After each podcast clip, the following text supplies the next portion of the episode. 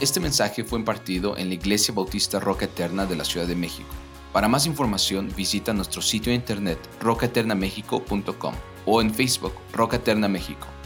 Esperamos que este mensaje sea de bendición a tu vida.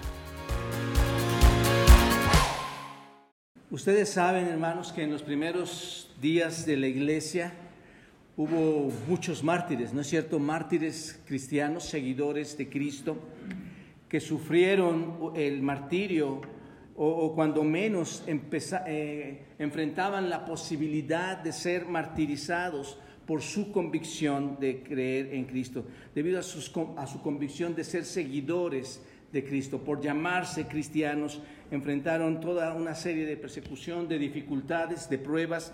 Estos hermanos realmente sufrían o sufrieron una gran persecución por su fe. Y esa fe, hermanos, que estas personas tenían en, estos primeros siglos, llevaba, llevaba a sus perseguidores, aquellos que los odiaban, llevaba a sus perseguidores a no estimar la vida de estos cristianos. Para ellos estos creyentes eran solamente como animales destinados al matadero, hermanos. Si tú ves la historia, eso era lo que eran, animales destinados al sacrificio, como si los llevaran a un rastro. Así eran estas personas, tenían que morir quemados, morían torturados, morían devorados por animales feroces. Y todos estos que lucharon con, hombres, que lucharon con bestias, que lucharon para ser devorados por animales feroces, por, con demonios del infierno, que lucharon con todo eso, hermanos, siempre, déjenme decirles, nunca claudicaron porque siempre estuvieron seguros en los brazos de nuestro Señor Jesucristo. Nunca claudicaron muchos de ellos, hermanos. Su fe los llevó a pensar, aún en las diversas pruebas, aún en las diversas situaciones, su fe los llevó a mantenerse y a pensar de forma diferente, de forma espiritual, con convicciones extremadamente altas. Entonces, en todas estas cosas, ellos salían de, esas situaciones impresionantes de persecución, de muerte, de castigo. En todas estas situaciones, ellos salían más que vencedores por medio de aquel que los amó. Esto es, más que vencedores por medio de nuestro Señor Jesucristo. Entonces, en esta vida, hermanos, todos los creyentes, de alguna u otra forma, tenemos que enfrentar dificultades también, ¿no es cierto?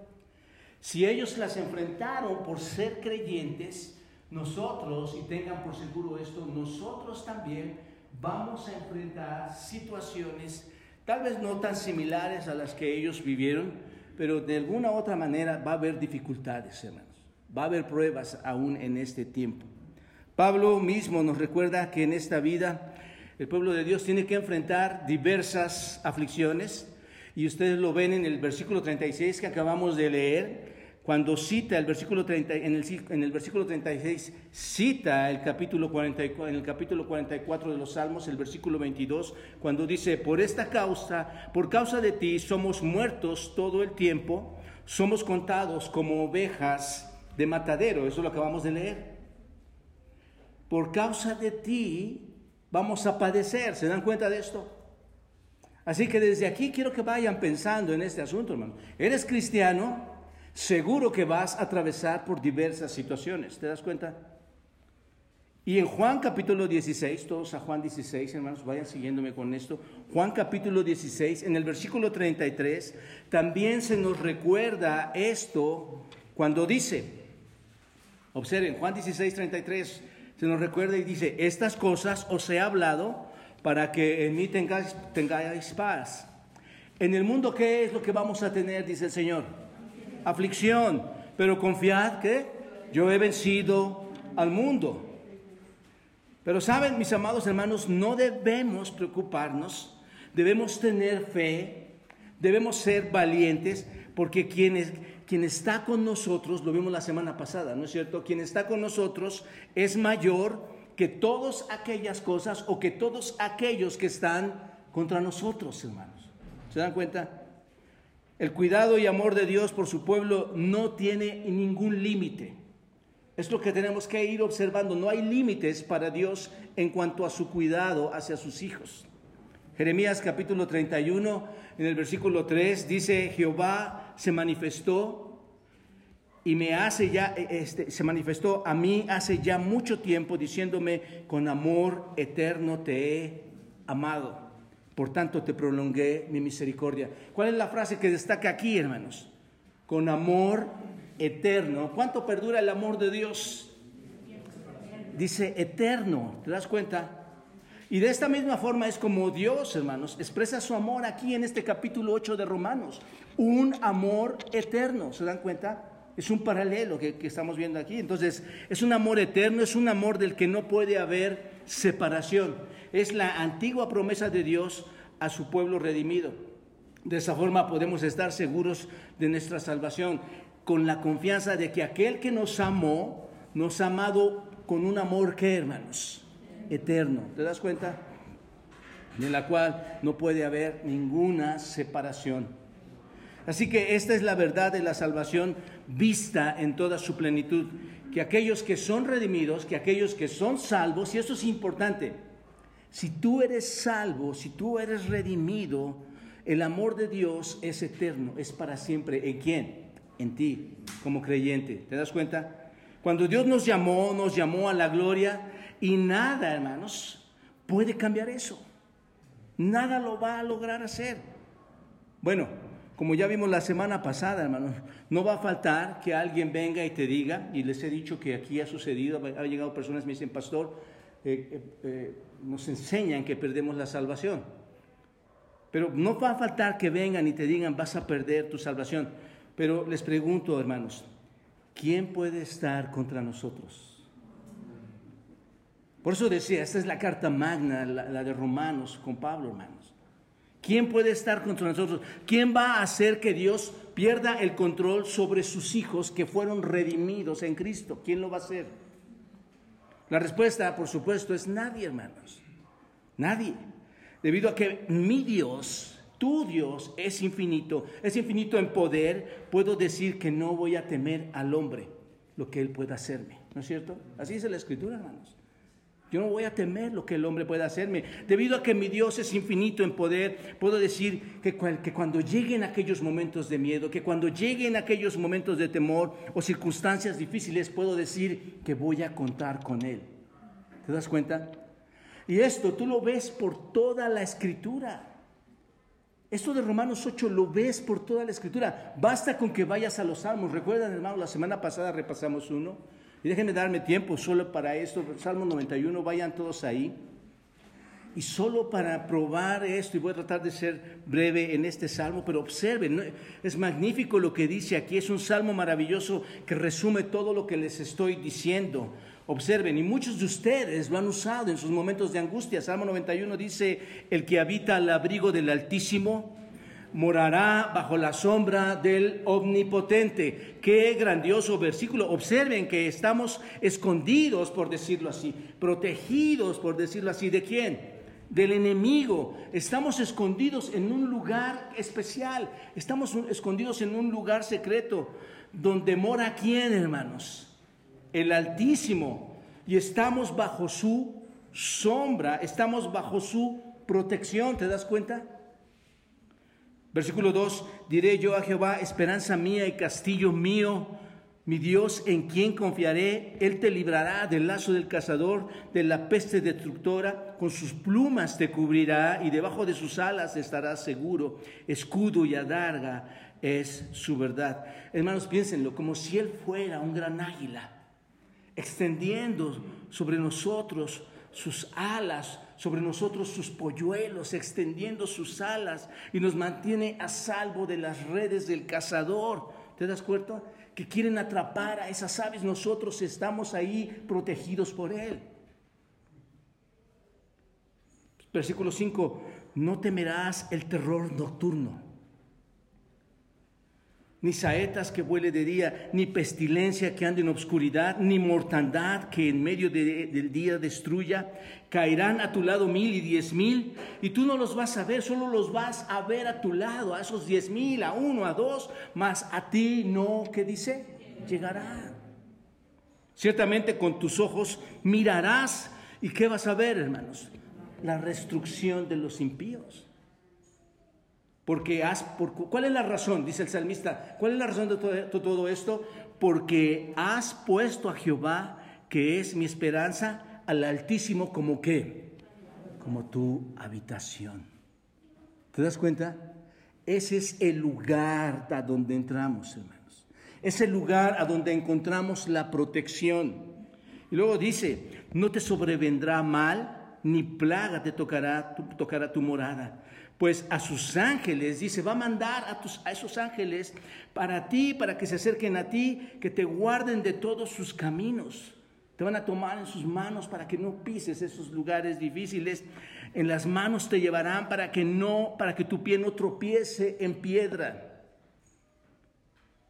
Sobre el león y el áspid pisarás, hollarás al cachorro del león y al dragón, por cuanto a mí has puesto, por, por cuanto en mí, ¿qué dice hermanos? Ha puesto su amor, yo también, ¿qué hace? Le libraré.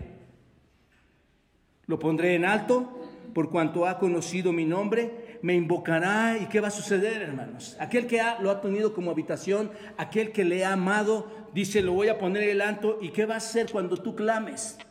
responderte. Con Él estaré yo en qué tiempo, hermanos? En la angustia. Y aquí quiero que observen algo, hermanos. Nunca vamos a salir de las problemáticas. Dios no ha prometido en la escritura que nos va a retirar de cada circunstancia y que vamos a pasarla placenteramente. Él dice que le vamos a invocar y Él va a responder, que va a estar con nosotros en medio de todo ese proceso de angustia. Lo libraré y le glorificaré, lo saciaré de larga vida y le mostraré, ¿qué hermanos? Mi salvación. Digo, este salmo, si no podemos ver la grandeza de Dios, es como no ver nada, hermanos. Tú quieres ver lo que dice Romanos 8, vea toda la Biblia. Ve la grandeza de Dios en todos los salmos. Ahí está la infinita y maravillosa salvación segura en toda la escritura, hermanos. Todo lo que quieres ver en Romanos lo puedes ver en Salmos 91. Y nada más para contar, para poner un ejemplo a ustedes como historia adicional, hermanos. Ustedes recuerdan cuando Moisés manda, ahí en Números capítulo 13, manda a los espías a ver la tierra que Dios había prometido, la tierra donde fluye leche y miel. ¿Recuerdan esto, hermanos, en Números 13? Que envía a hombres, a Moisés, a reconocer la tierra de Canaán, la tierra prometida. Regresan estos hombres, después de 40 días que estaban allá, regresan estos hombres y dan el reporte a Moisés y obviamente a toda la congregación, dan este reporte y dijeron que era verdad, que había una tierra ahí donde fluía qué? Leche y miel, ¿no es cierto? Y le mostraron todos los frutos que habían recolectado, los traían y se los mostraron, pero decían que era un pueblo este, muy poderoso. ¿Recuerdan esto? A pesar de que habían visto la grandeza a la que Dios les había llamado a ir, esta es una historia, hermanos, muy paralela a la vida de hoy. Somos llamados a la tierra prometida y va a haber ciertas circunstancias difíciles. Pero dice que llegaron estos hombres y decían, este pueblo es más poderoso que todos ellos como para que los podamos enfrentar. Tienen ciudades grandes, tienen ciudades fortificadas. Es una tierra, dicen estos hombres, que traga a sus moradores. ¿Qué están mostrando, hermanos? Vieron la preciosidad de la promesa y ¿qué están mostrando? Miedo. ¿Puedes ver lo que hay delante de nosotros hoy? Puedes observarlo, hermano. Esta mañana le decía a mi esposa, amor, hoy estaba trasladándome, intentando saber en un sentido humano, ¿cómo es que Dios cuando yo muera me va a trasladar a su presencia y qué es lo que yo voy a poderle decir y hacer en base a todo lo que yo como pastor digo, digo hacer? Ese es el punto, hermanos. Tengo que tener convicciones de lo que va a venir, ¿no es cierto? La pregunta es, ¿realmente estamos firmes en todo lo que va a venir? ¿Creemos en esa vida futura? ¿Creemos en toda esa promesa? Este pueblo estaba pasando por ahí, hermanos. Ellos les dicen, todo esto va a ser para ti, pero ¿qué? ¿Cómo regresaron? Con miedo. ¿Saben que hay muchas iglesias que tienen miedo, hermanos? Miedos a, miedos a, miedo porque ven prioridades de resguardar su propia vida antes que confiar en Dios. Ese es el asunto. Y estos hombres hacen esto y, dicen hay tierras fortificadas, tienen hombres gigantes, recuerdan. Vayan todos a, números 14. somos como langostas a sus ojos, dice versículo capítulo 3 está hablando de todo esto, pero en el 14, observen, números 14, versículo 1 al 9, dice, entonces toda la congregación gritó y dio voces y el pueblo, ¿qué pasaba, hermanos? Lloró aquella noche, que tenían miedo. Y se quejaron contra Moisés y contra todos los hijos de Israel y les dijo toda la multitud, ¿qué dicen? ¿Qué dice la multitud, hermanos? Ojalá muriéramos en esta tierra de Egipto o en este desierto. Ojalá que muriéramos. ¿Y por qué nos trae Jehová a esta tierra para caer a espada y que nuestras mujeres y nuestros niños sean por presa de ellos? ¿No nos sería mejor volvernos a Egipto? Hermanos, yo he escuchado a muchas personas que dicen, he conocido al Señor y mi vida cambió para mal. ¿No es cierto? Me, ha ido más mal ahora que conozco. Y hay una razón y la voy a dar en unos momentos más, hermanos, amigos.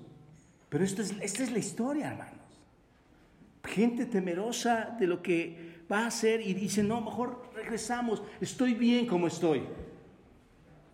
Versículo 4. Y decían el uno al otro, designemos a un capitán y volvamos a Egipto. Ahí está, entrando la, la humanidad, ¿no es cierto? Entrando la carne.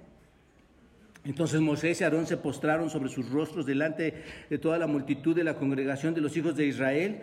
Y observen, de, esas, de todas estas personas, Josué, hijo de Nun, y Caleb, hijo de, de Jefone, que eran de los que habían reconocido la tierra, respondieron, rompieron sus vestidos y hablaron a toda la congregación de los hijos de Israel diciendo, observen, la tierra por donde pasamos para reconocerla es tierra en gran manera buena y te hago un paralelo. Hermanos, la tierra que hoy nos está prometiendo, el cielo a donde, a donde vamos a ir un día para regresar inmediatamente con Él a esta tierra, nuevos cielos y nueva tierra, es una verdad, hermanos. Dios ha prometido cielos nuevos y tierra nueva en su reino. ¿Se dan cuenta? Es una verdad. Y, ellos decían lo mismo. Es, está, esta tierra es buena en gran manera. Versículo 8. Si Jehová se agradara en nosotros, ¿Él qué, hermanos? Nos llevará a esta tierra y nos la entregará. Solamente cuando veo esta palabra nos llevará, y ya me estoy metiendo a los textos, hermano, pero cuando dice nos llevará, ¿qué piensas, hermano? ¿Dónde va el Señor? ¿Empujándonos atrás? Nos llevará. Yo lo veo por delante. Va enfrente de nosotros. Si Dios es con nosotros, no importa que me vean como langosta, no importa que la ciudad esté fortificada, no importa si tienen gigantes, Dios me va a llevar. Hermanos, si tienes una situación hoy en día, Dios va a concluir. ¿Recuerdas esto? Él ha prometido llevarte en gloria, lo va a concluir. No, no tienes a cualquier Dios, tienes al Dios creador del universo. Y Jehová, si se, agrada, nos va a llevar a esta tierra y nos la entregará, tierra que fluye leche y miel. Por tanto, ¿qué dice, hermanos? Dejen de ser rebeldes. Dejen de ser rebeldes. ¿Contra quién? Contra tu familia, contra tus parientes, contra la sociedad. ¿Contra quién, hermanos? Contra Dios mismo. Nosotros nos, nos rebelamos contra Dios en ese sentido, hermanos ni teman, ahí está, era lo que tenían ellos, ni tengan temor al pueblo de esta tierra. ¿Por qué? ¿Por qué? Porque nosotros los comeremos como pan. ¡Wow! Están viendo la situación demasiado difícil, pero estos dos hombres dicen, nosotros lo vemos sumamente fácil. Los vamos a comer como un bocado de pan. ¿Por qué, Josué? ¿Por qué, Caleb? ¿Por qué dices esto? Su amparo se ha apartado de ellos y observen, aquí está la clave. Y con nosotros está Jehová, no los temáis. Si Dios es con nosotros, Romanos 8, ¿quién contra nosotros? ¿Te das cuenta de esto? Amados hermanos y amigos, le tememos a las circunstancias muchas veces. ¿No es cierto? Tienes temor de quedarte pobre, tienes temor de perder tu físico, tienes temor de entrar a una enfermedad, tienes temor de tantas cosas. Pero no entendemos que Dios está por encima de todo esto, hermanos. Y la multitud habló de, matarlos, amó de apedrearlos, hermanos. Pero bueno, esa es otra historia. El Señor está con nosotros, no les teman. Esa fue la palabra de Josué y de Caleb, ¿no es cierto? Y esta es una verdad grandiosa y gloriosa, hermanos, que si Dios es por nosotros, nadie puede estar contra quién, hermanos? Contra nosotros. Así que esta mañana, hermanos, quisiera compartir con ustedes, y solo poner esto como ejemplo, quisiera compartir con ustedes, así como vimos que hay personas que pueden quitarnos la seguridad o, o piensan que pueden quitarnos la seguridad, y no es posible, la seguridad de nuestra salvación, tampoco las circunstancias nos pueden quitar la seguridad de la salvación. Vamos a este único punto de esta mañana, hermanos, observen, las circunstancias jamás van a poder quitar o eliminar nuestra seguridad de ser salvos. Y aquí mucha atención, hermanos. No hay nada que pueda hacerte a un lado de Cristo. Dice versículo 35, ¿quién nos separará del amor de Cristo? ¿Tribulación o angustia? ¿Persecución o hambre? ¿Desnudez o peligro o espada? Les pregunto, mis amados hermanos, ¿qué pasa? Y es una pregunta tonta si quieres verlo así. ¿Qué pasa si bajo presión, por ejemplo, bajo el estrés de la tentación, bajo las circunstancias difíciles, caemos y rechazamos a Cristo y nosotros mismos nos salimos de la salvación, que es imposible. Pero vienen las circunstancias y decimos, ya, no, esto lo, sufro demasiado. Esto no, no es, Dios ni está conmigo y son situaciones muy complicadas. ¿Qué pasa, hermanos? Bueno, observen lo que dice el versículo 35, hermanos. Importante. ¿Quién nos separará del amor de Cristo? Aquí está la clave, hermanos. ¿Quién nos separará del amor de Cristo? ¿Qué te hará dar la espalda aparte o, perder tu salvación? ¿Quién, te, ¿Quién hará eso, hermanos? Es la pregunta. ¿Algún tipo de angustia, algún tipo de tribulación, de persecución, de hambre, de desnudez? ¿Eso va a hacerte darle la espalda al Señor? ¿Eso nos puede separar del amor de Cristo? Ahora, hay que entender esto muy bien, hermanos. Pongan atención a esta parte. Observen algo importante aquí en el texto. Observen que dice, eh, noten que no habla del amor, o, o, cuando habla, mejor dicho, cuando habla del amor de Cristo, no está hablando de tu amor. ¿Estás de acuerdo? Porque tú puedes interpretarlo así. ¿Quién nos separará del amor de Cristo? ¿De cuál amor? ¿De tu amor o del de Él? El texto está hablando de su amor. ¿Te das cuenta? No de tu amor. Y eso es muy importante entenderlo aquí, hermanos. Está hablando de su amor por ti. Y si lo entendemos de esa manera, la pregunta se va a comprender mejor si la leemos así. ¿Quién puede hacer que Cristo deje de amarte a ti? Eso es lo que significa esta pregunta. Este, pues, este, este, este, este amor es de Cristo, no es tuyo. Entonces, ¿qué amor? ¿Cuál, ¿Quién nos puede separar de su amor? Esa es la pregunta. Y, porque escuchen bien, mis amados hermanos, su salvación no se basa en tu amor. ¿Estás de acuerdo? No se basa en cuánto tú le amas a Él. Nosotros amamos a Dios, recuerdan lo que hemos estado estudiando semanas atrás, ¿por qué? Porque Él nos amó qué? Primero, nosotros amamos a Él porque Él nos amó primero. Tu salvación, entonces, concluimos bajo esta pregunta, que tu salvación se basa en su amor. Sin su amor tú no serías salvo, ese es el punto. Así que, ¿qué va a hacer que Él deje de amarte a ti? ¿Qué va a hacer? ¿Cuál cosa va a dejar de, amarte? Nada, nada. Escuchen lo que dice Juan 13, 1, y si quieren vayan ahí, subrayen esto importante también. Juan 13, versículo 1, antes de la fiesta de la Pascua, subiendo Jesús, sabiendo Jesús que su hora había llegado para que pasase de, esta, de este mundo al Padre, como había amado a los suyos que estaban en el mundo, ¿qué dice, hermanos? Los amó esa semana, esa última semana que estuvo ahí. ¿Qué dice? Los amó hasta el fin. Hermanos, cuando veo esto, sé que Dios me ama hasta el fin. ¿Se dan cuenta? El amor de Cristo es un amor que no cambia, hermanos. Esto es, el amor de Cristo es un amor inmutable. No es como tu amor, no es como mi amor. Hoy me amas y mañana te alejas de mí. Estuviste amándome por años y, y tu amor tan perdido y tan malo me puede abandonar. Pero dice Juan, los amó hasta el fin. A aquellos que amó, los amó hasta el fin. Dios nos ha amado y nos ha dado el consuelo eterno y nos ha dado la buena esperanza a través de su gracia, hermanos. A través de ese regalo de gracia, la razón por la que tenemos consuelo eterno, la razón por la que tenemos una esperanza incambiable, inmutable, es porque sabemos que cuando tú pecas, que cuando yo peco, Él nos da que, hermanos, de su gracia. ¿No es cierto? Porque seguimos pecando como, como creyentes. Pero su gracia, dice, donde abundó el pecado, ¿qué dice esto, hermanos? Romanos este, capítulo 5, versículo 20, donde abundó el pecado, sobreabundó la gracia, hermanos.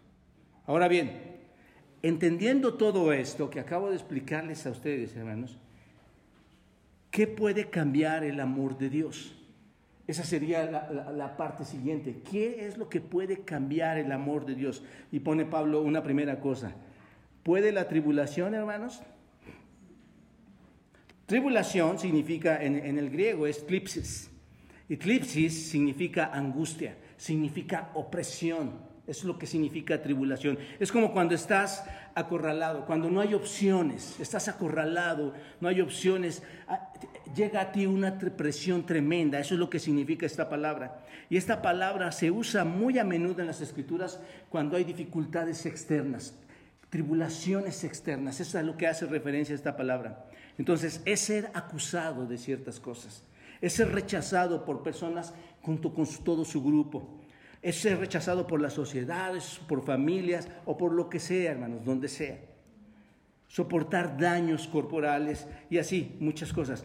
Cuando llega la verdadera presión y hay un precio que pagar por ser creyentes, hermanos, les pregunto, ¿esta tribulación nos va a separar del amor de Dios?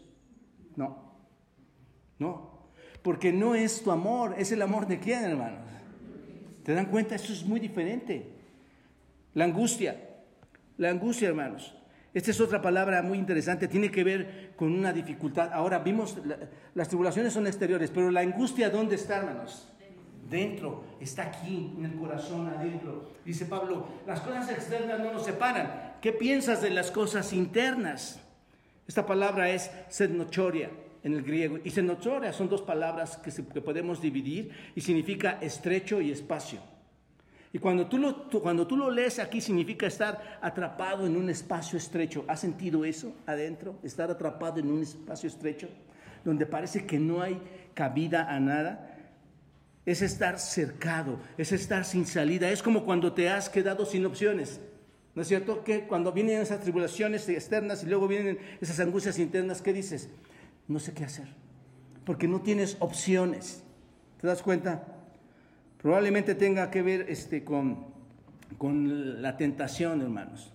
Así que Dios hará un camino, un escape para que puedas salir de ella. No estamos hablando que cuando viene esa angustia y esas tentaciones, hermanos, no estamos hablando de que Dios te va a quitar de la angustia o de esa tribulación, hablando de la primera, y va a decir, ya, ya ya no vas a pasar por ahí. ¿qué dice, qué dice Romanos 10:13?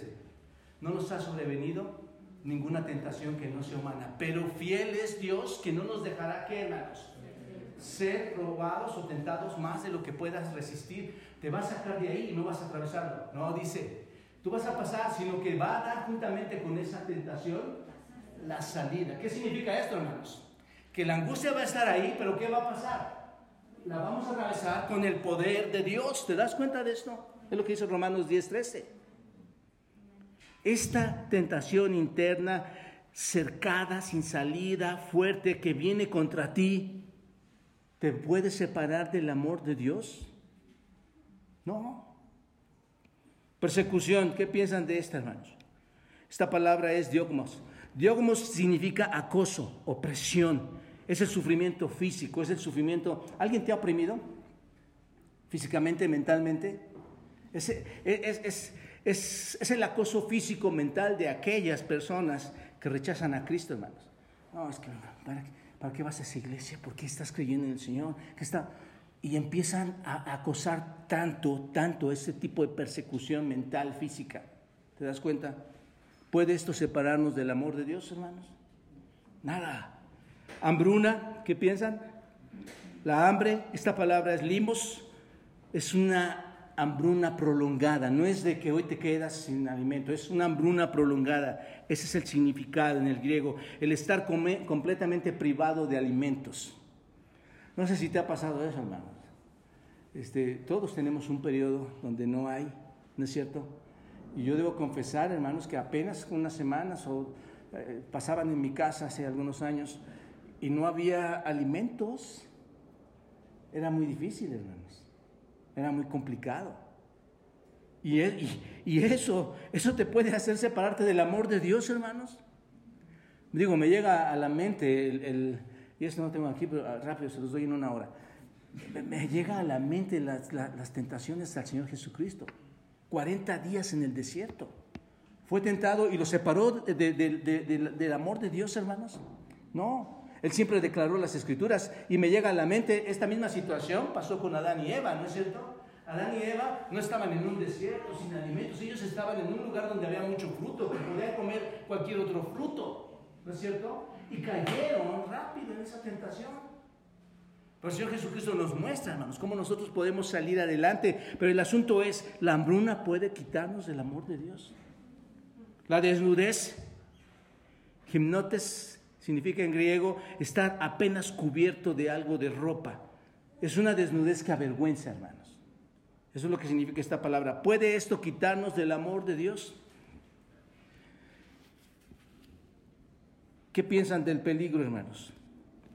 Pablo está usando aquí la palabra peligro, básicamente que significa estar expuestos a la traición, estar expuestos a la conspiración, ¿no? Al punto, al, al punto de perder, de tener el riesgo de perder la vida. Eso es lo que significa esta palabra, hermanos. Recuerden ustedes incluso que mismo Pablo vivió este tipo de conspiraciones. ¿no es cierto? Este, este mismo tipo de peligros. Pablo lo vivió muchas veces. Y luego la espada, hermanos, finalmente. Esta palabra, machaira, es la daga de alguien que asesina, es la daga del asesino. Y eso, esta palabra significa muerte, hermanos. Así que el punto es que todas estas cosas que son muy fuertes, que son muy violentas, ¿no es cierto, hermanos? Algunos de ustedes las han experimentado son temas violentos, son temas muy fuertes. El rechazo, la animosidad, el rechazo externo, la amargura, la tentación, las pruebas interiores, exteriores, las luchas, las angustias, la persecución, la, miseria que viene por, seguir a nuestro Señor Jesucristo, el peligro de estar expuesto a la traición, a las intrigas de aquellos que te odian, incluso la misma muerte, hermanos. Estos son los peores ataques que podría recibir una, una persona en sus situaciones más estresantes, ¿no es cierto, hermanos? Les pregunto, podríamos vacilar durante estos tiempos y podríamos debilitarnos y podríamos preguntarnos cosas y tal vez podríamos caer en un pecado y el Señor simplemente nos va a hilar, nos va a quitar y nos va a echar de Él. No, porque esto no es lo que dice este texto, hermanos. No, no. Ahora, esto no es algo irreal. Esto es verdad, hermanos. Tú has pasado por estas tribulaciones, por estas persecuciones. ¿Quién pasó por todo esto, hermanos? Esto no es teoría, hermanos, esto es práctica. ¿Quién pasó por todo esto y más? Cristo, obviamente, y hablando de este, este asunto, hermanos, Pablo. En, en, la humanidad, hablando como nosotros en la carne, y obviamente Cristo la padeció, pero el apóstol Pablo, hermanos, nos está enseñando todo esto por la guía del Espíritu Santo, todo lo que se menciona aquí en este, en este versículo 35, hermanos. Pablo lo experimentó.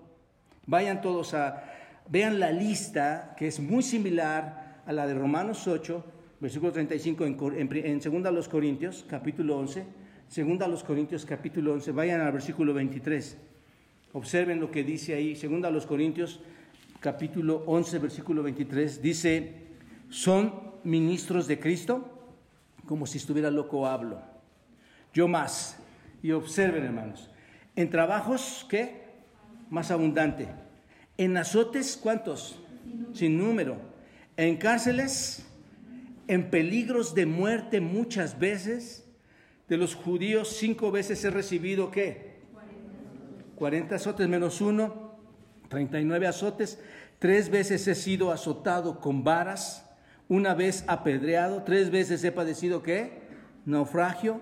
Y una noche y un día he estado como náufrago en alta mar, en caminos muchas veces, en peligros de ríos, en peligros de ladrones, en peligros de mi nación, en peligros de los gentiles, en peligros de la ciudad, peligros en el desierto, peligros en el mar, peligros entre falsos hermanos, en trabajo y fatiga y en muchos desvelos, en hambre y sed y en muchos ayunos y en frío y en desnudez. ¿Se dan cuenta de esto, hermanos?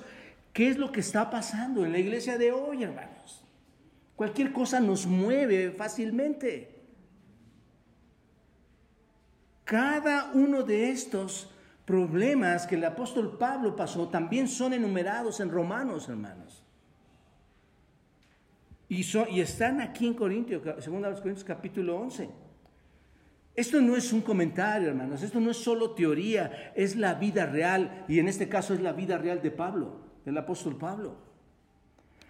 Y, y piensen, preguntémonos esto, hermanos. Y está diciendo Pablo, que la tribulación, la angustia, la persecución de hermanos o no hermanos, el hambre, la desnudez, el peligro, la espada, la separación de Cristo, lo, este, lo pueden quitar de él. ¿Está diciendo esto Pablo, hermanos? ¿Le causó en sus momentos de debilidad decir que no valía la pena lo que estaba haciendo? ¿Pablo abandonó a Cristo por todo esto, hermanos? Todo esto se, se, romperá o va a romper el vínculo de amor con Cristo que nos sostiene. ¿Lo va a romper, hermanos, realmente? ¿Cuál es la respuesta? Ahí está en el versículo 36 y 37. Observen, versículo 36. Como está escrito. A ver, este es, un, este es, este es una cita del, del Salmo 44, pero como está escrito. Es un pasado, ¿no es cierto? ¿Desde cuándo se escribió? miles de años atrás. Piénsenlo así, como está escrito, por causa de ti, Señor, somos qué? Muertos todo el tiempo, somos contados como qué? Como ovejas al matadero. Esta es una cita del Salmo 44, en el versículo 22, y lo que está diciendo, esto es algo que sucedió cuando, hermanos, como está escrito, ¿cuándo sucedió? En el pasado. ¿A quiénes? A esas personas también les pasó, ¿no es cierto? Esto no nos saca del amor de Dios, hermanos. Esta es la historia de todas aquellas personas que aman a Dios. Las personas muchas veces en las iglesias son invitadas para que sus conflictos se acaben y esa es la gran mentira que puede dar una iglesia, hermanos. No estoy diciendo que cuando vienes todo es una problemática en tu vida, no, no, no. Lo que estoy diciendo es que no se va a acabar de tener problemas porque como vamos a ver, hermanos, estos problemas te purifican, te hacen ser otra persona. Así que es la historia tuya mía, es la historia del pasado de los creyentes que aman a Dios en el contexto histórico, hermanos. Esta es la súplica del pueblo de Israel para que los librara de sus apuros, que Dios los librara de sus apuros. De sus apuros. Y Pablo simplemente está diciendo que eh, cuando ve este texto, que todos los que han creído, todos los santos de todas las edades han soportado toda esta clase de situación. ¿Te das cuenta? Así que Pablo dice, no es que esto nos aleje de Cristo, esto solamente nos recuerda que somos sus hijos, que somos hijos de Dios. ¿Te das cuenta de esto? Mis problemáticas me recuerdan que le pertenecemos a Él. ¿Y por qué te digo esto? Vea, vea 2 Timoteo, capítulo 3. 2 Timoteo, capítulo 3. Observa lo que dice el versículo 12. Muy importante, esto subrayenlo para que no se confundan o no nos confundamos, hermanos de que cuando venimos a Cristo todo es amor, prosperidad, abundancia. Hay todo ese tipo de prosperidad espiritual y toda abundancia espiritual, hermanos, pero observen lo que dice cuando te acercas a Cristo, pero observen lo que dice 2 Timoteo 3:12, y también todos los que quieren vivir piadosamente en Cristo Jesús, ¿qué hermanos? Padecerán persecución. Padecerán persecución. Esto es solo la forma en que sabemos que realmente somos y estamos en Cristo, hermanos. ¿Se dan cuenta? Ahora bien, quizás va a pasar por tu mente y te puedas preguntar, algunos de ustedes, ¿qué pasa si ese tipo de cosas está sucediendo realmente en ciertas personas, ¿no es cierto? Y llegan este tipo de circunstancias difíciles a su vida y se alejan. ¿Ha pasado esto, hermanos? Llegan este tipo de circunstancias a los supuestos creyentes y se alejan. Bueno, la Biblia nos dice que realmente nunca fueron salvos, hermanos.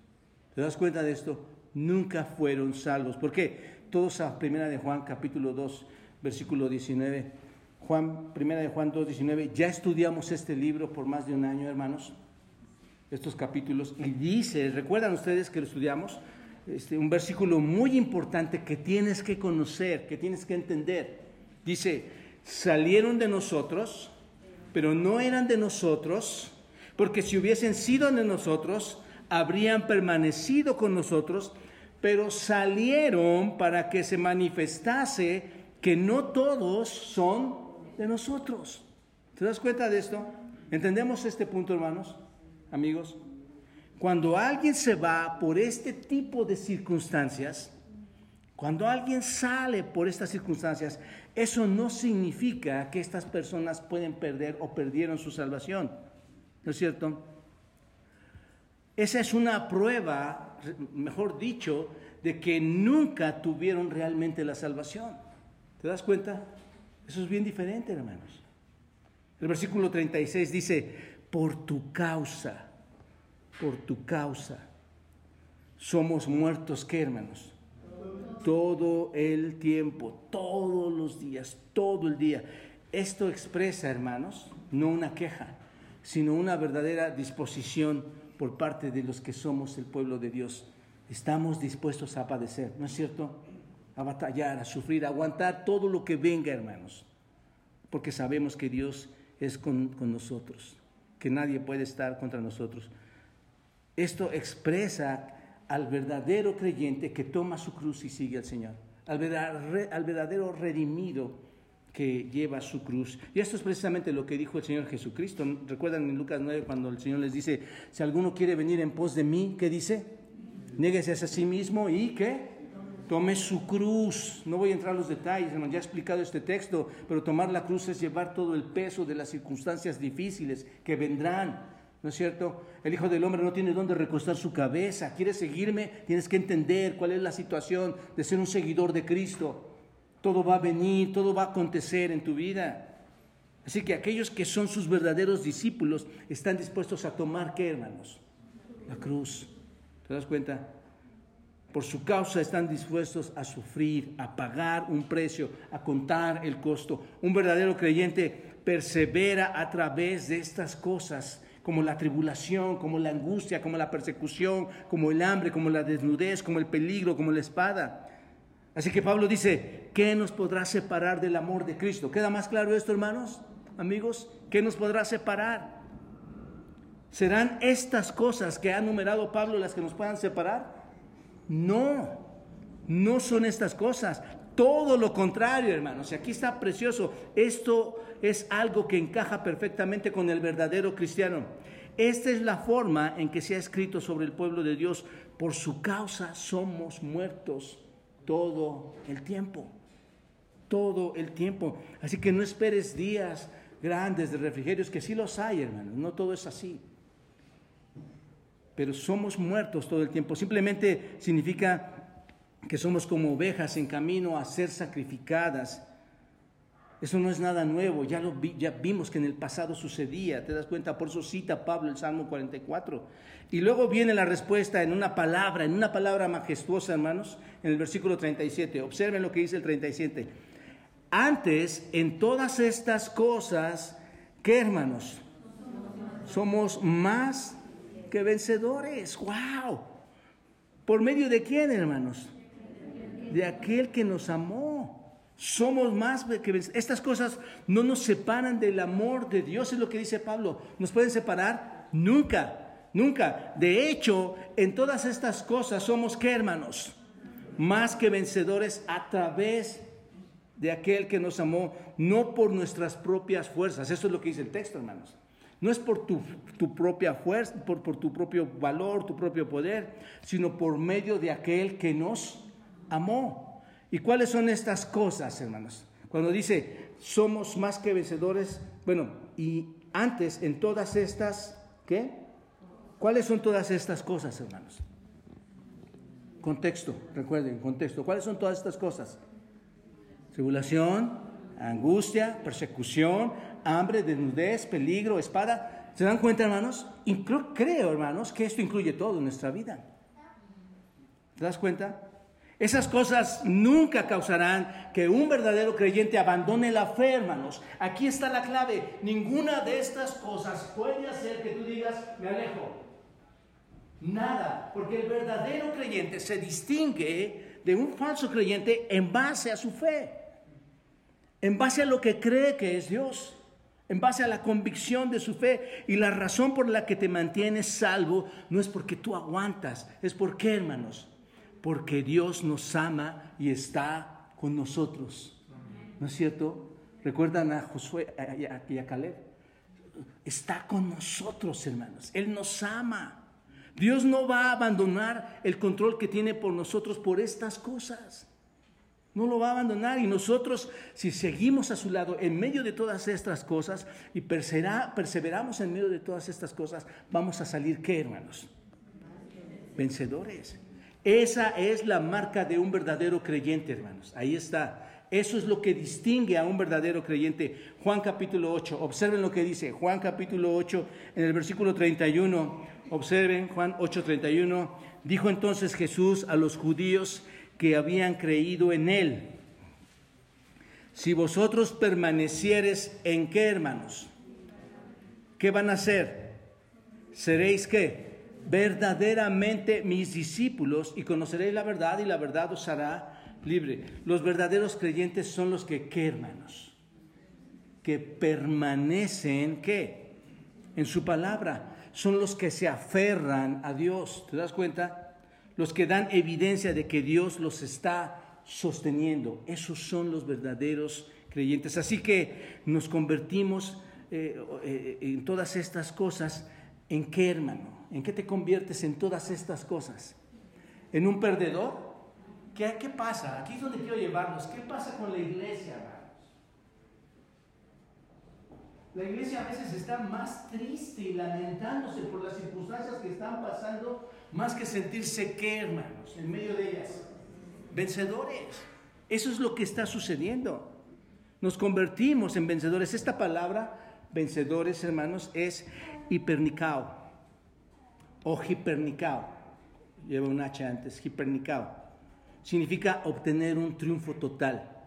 Significa ganar completamente una batalla ser más que vencedores, tener una victoria abrumadora, ser triunfalmente victoriosos, vencer de manera arrolladora, así como le ganaban a Argentina a México allá. Arrolladora. No solo ganamos, hermanos, es lo que significa esta palabra. Hipernicao. Hiper significa super. Hipernic, super. Entonces es super vencedor, verlo de esa manera. Es lo que significa esta palabra en el griego. El punto aquí es que cuando somos golpeados por la tribulación, cuando somos golpeados por la angustia, cuando somos golpeados por la persecución, por el hambre, por la desnudez, por el peligro, por la espada, aunque lloramos y aunque padecemos y estamos chillando ahí, hermanos, ¿qué es lo que sale resultante de todo esto? Salimos súper vencedores, salimos más que vencedores. ¿Por qué? ¿Por qué Pablo dices que salimos más fortalecidos? ¿Por qué dices que somos súper victoriosos, súper conquistadores? Salimos victoriosos de todas estas cosas, mis amados hermanos y amigos, porque cuando salimos de estas cosas, todo nos hace mejores que cuando empezamos a pasar por ellas, ¿no es cierto? Cuando tú atraviesas, por alguna de estas cosas, al principio, ¿cómo es todo, hermano? Complicado, difícil, miedo. Dices, bueno, me acaban de dar la noticia, tengo cáncer, voy a, voy a ir por ese camino. Y al final, hermano, si, si, eres verdadero creyente y Dios te ha acompañado todo ese proceso, cuando llegas a ese final, te entiendes a ti mismo. entiendes la grandeza de Dios, entiendes en la fe, te entiendes sometido a la fe de Dios, sales diferente, ¿no es cierto? Tus vidas ya no son iguales, tu vida ha cambiado ahora, porque has experimentado algo que no todos han experimentado. ¿Te das cuenta? No es que eres vencedor por, por casualidad, eres vencedor porque pasaste por una tribulación, porque pasaste por una angustia, porque pasaste por algo que pensabas que era imposible pasar. Pero te diste cuenta que en Cristo, que en Dios y en su sostén, las cosas eran, iban a ser diferentes para ti. Y cuando pasamos por este tipo de luchas, hermanos, tú ya sales odiando el pecado, ¿no es cierto? Dices, esto me pasó por esta situación, no quiero que vuelva a pasarme, odio lo que hacía. Ahora en lugar de, de amar ese pecado, amas la justicia de Dios. Ahora quieres volverte justo delante de Él. Deseas estar más cercano a Dios. Te entiendes mejor. Eh, y no solo eso, entiendes mejor a otras personas que pudieran estar pasando por algo y ahora tú les puedes ayudar a que atraviesen esas circunstancias. ¿Por qué? Porque hemos pasado por eso. ¿No somos más que vencedores, hermanos? Algunos de ustedes han pasado por ahí. Algunos de nosotros hemos pasado por ahí. Algunos seguimos pasando por cosas. Pero yo, pienso, hermanos, yo pienso, el Señor me va a ayudar. Esto no se acaba aquí. Él me lo prometió. Y vamos a salir más que vencedores. Así que cuando un verdadero creyente pasa por este tipo de cosas, hermanos, ¿qué es lo que sucede? Viene el Espíritu Santo. Lo que hemos estado estudiando en Romanos, viene el Espíritu Santo con su gracia derramada, con su gloria a descansar sobre nosotros, ¿no es cierto? Descansa sobre las personas y ve cosas o ves cosas que nunca habías visto acerca de lo que debería ser. Ahora ves la vida de forma diferente. Puedes ver tu debilidad, puedes ver la fuerza de Dios. Quieres eh, este, huir de, su, de tu propio pecado y correr a la santidad de Dios. Eso es lo que queremos hacer, hermanos. Ahora en tu vida hay un sentido de dirección, hay una mejor dirección que antes. Eso es lo que pasa, eso es lo que nos hace más que vencedores. Y a partir de eso viene una devoción tan grande a nuestro Señor Jesucristo, hermanos. Y viene un mayor y eterno peso de gloria, como lo hemos estado estudiando también. Así que no es solo una victoria, es una victoria que salgamos mejor por estas circunstancias. No es una victoria, ¿te dan cuenta? Es una super victoria. Soy diferente en base a todo esto. Ninguna de estas cosas nos puede separar del amor de Cristo. ¿No es maravilloso esto, hermanos? ¿Y quién hace posible todo esto? Es por medio del amor con que Él nos ha amado. Les pregunto, ¿pondrías en duda la doctrina de la salvación si llegan a tu vida estas cosas tan fuertes, tan severas? ¿La pondrías en duda? Bueno, hoy lo estás escuchando, y tal vez como humano vas a contestar, no. Pero haz esta pregunta cuando, cuando atravieses por una de esas pruebas. ¿Puede esto alejarme de Dios? Y ahora vas a entender, cuando vayas a Romanos 8 y vayas en una situación de esas, vas a entender, no, no, no, no, yo no puedo, yo no puedo solo, yo no puedo pasar por aquí solo, pero Señor, soy tu hijo, me rescataste, me rescataste, prometiste en el pasado, me llamaste en el pasado para una eternidad de gloria, voy a probar porque tú vas delante de mí. ¿Te das cuenta? Esto es muy diferente, hermanos, muy diferente a como ven las supuestas personas el cristianismo. Somos más que vencedores, hermanos. Mira, todo lo que tienes que saber es que los verdaderos creyentes vienen a través de ser más que vencedores. ¿Te das cuenta? Y detrás de eso está toda la prédica que te he estado dando. Si las personas algún día dicen, que eh, haber sido salvas, yo, yo conocí al Señor y soy salvo, y luego abandonan la fe, hermanos, por la circunstancia que tú quieras ver aquí, por cualquiera de ellas, eso fue solo evidencia de que salieron, ¿qué, hermanos? De nosotros, ¿por qué? Porque no eran de nosotros. Qué útil es saber primera de Juan, hermanos. Qué útil es conocer esto. Y así, cuando veas a alguien que parece haber creído y abandona la fe, debes saber esto. Es igual que la semilla del sembrador, hermanos. Es igual que la semilla plantada en, suelo pedregoso. ¿Se acuerdan esto? En tierra, en, piedra, donde no hay raíz allí. Surgió por un tiempo y cuando vino el sol abrasador, cuando vinieron las llamas fuertes, cuando vino el calor abrumador, cuando vino la prueba potente, ¿qué pasó, hermanos? Con esa semilla que apenas estaba floreciendo. Se marchitó y murió. Así es, hermanos. Así es.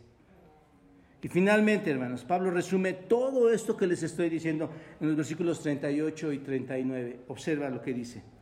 Por lo cual estoy seguro que ni la muerte, ni la vida, ni ángeles, ni principados, ni potestades, ni lo presente, ni lo porvenir, ni lo alto, ni lo profundo, ni ninguna otra cosa creada nos podrá separar del amor de Dios que es en Cristo Jesús, Señor nuestro. Déjenme ver si puedo explicarles esto de manera breve, hermanos que realmente estos versículos se explican por sí solos, ya cuando escuchamos esto. Pero déjenme decirles algo de este resumen final de Pablo. Algo que veo importante aquí, hermanos, es por lo cual estoy seguro. Seguro significa, hermanos, o estoy seguro significa peito, persuadido, convencido confiado. Eso es lo que significa. Estoy persuadido, estoy confiado, estoy convencido. Esto no es una conclusión al aire, hermanos. Es una conclusión, son hechos reales. No es si va a suceder o no va a suceder. Por eso les doy el significado de la palabra. Es que estoy convencido, estoy persuadido. No dice aquí, espero que sí suceda esto. ¿O sí dice eso, hermanos? No. Pablo dice, estoy convencido. ¿No es cierto? Está llegando a una convicción absoluta, establecida. Esto es un hecho. Subrayen eso, hermanos, porque eso es importante. Esto es un hecho. Entonces, si tú entiendes eso, lo que dice es, lo sé, tengo seguridad plena, estoy convencido de qué. ¿De qué estás convencido, Pablo? ¿De qué tienes tanta seguridad? Y aquí viene, que ni la muerte, ¿no es cierto? Aquí está, Estoy convencido que la muerte, ese gran enemigo, las puertas del Hades, la muerte no pueden separarnos. Cuando estés en presencia de un funeral, puedes llorar todas las lágrimas que quieras, puedes extrañar a la persona que quieras y lo vamos a hacer, hermanos. Pero algo, de algo debes de estar convencido, que es que la muerte no te separa de Dios.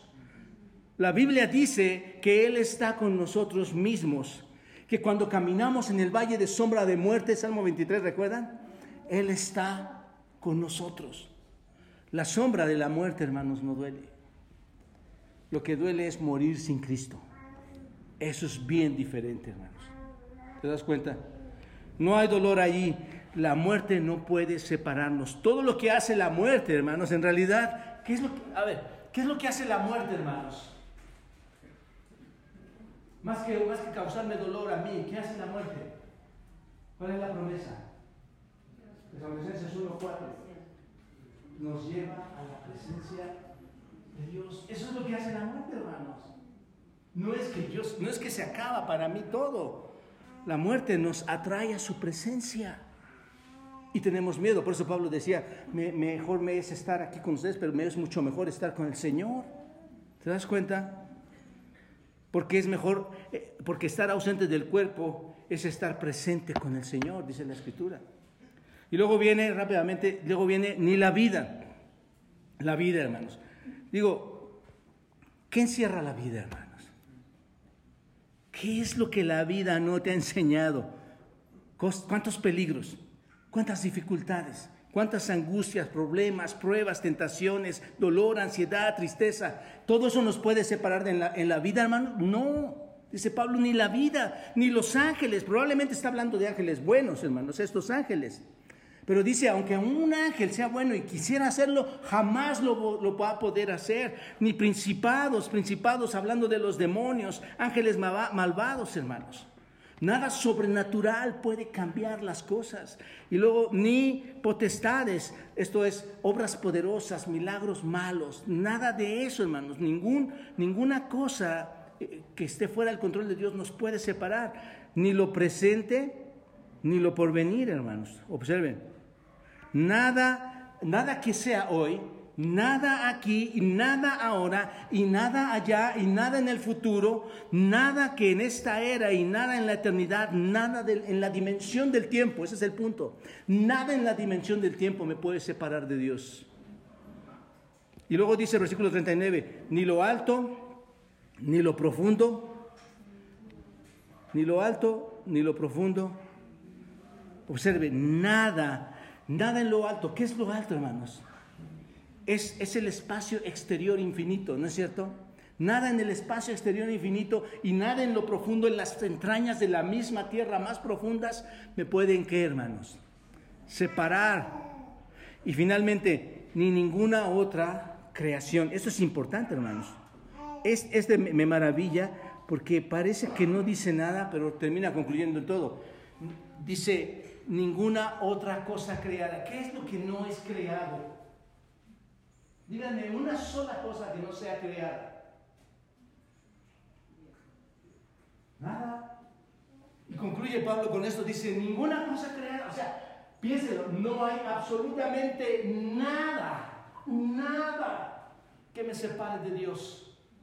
Pablo se podría haber ahorrado todas las cosas anteriores con decir solamente ninguna cosa creada. Pero esto me da la convicción, hermanos, Dios es cierto, nada me puede separar. Estoy pecando contra ti cuando dudo de ti. Estoy pecando contra ti cuando vienen pruebas complicadas a mi vida. Señor, perdóname, tú eres con nosotros. ¿Quién contra nosotros? ¿Quién podrá separarnos de tu amor? Nunca podrá separarnos del amor de Dios todas estas cosas que es en Cristo Jesús. El amor de Dios en Cristo, nuestro Señor, siempre nos va a sostener. Concluyo aquí, hermanos. Ninguna persona, escúchenme en esto, hermanos, seamos valientes y fuertes en esto mientras tú estés en las escrituras. Ninguna persona y ninguna circunstancia puede alterar tu salvación eterna. Jamás.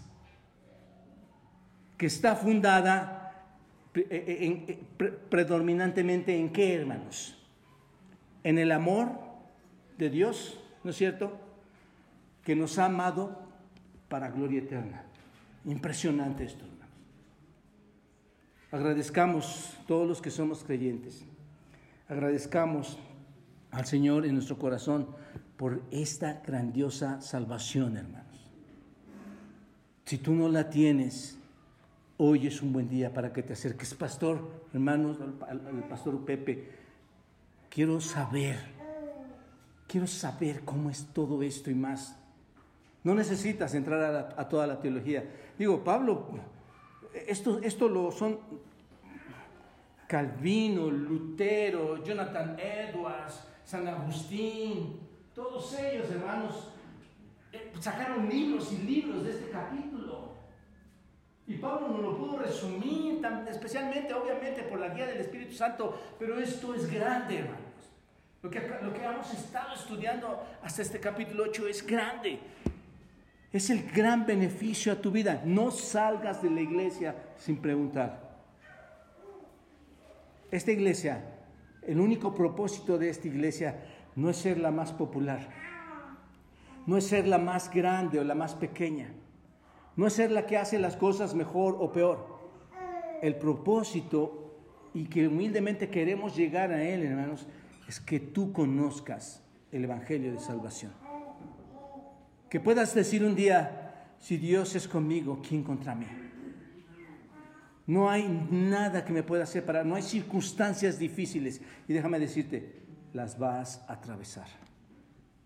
¿Estamos dispuestos a atravesarlo?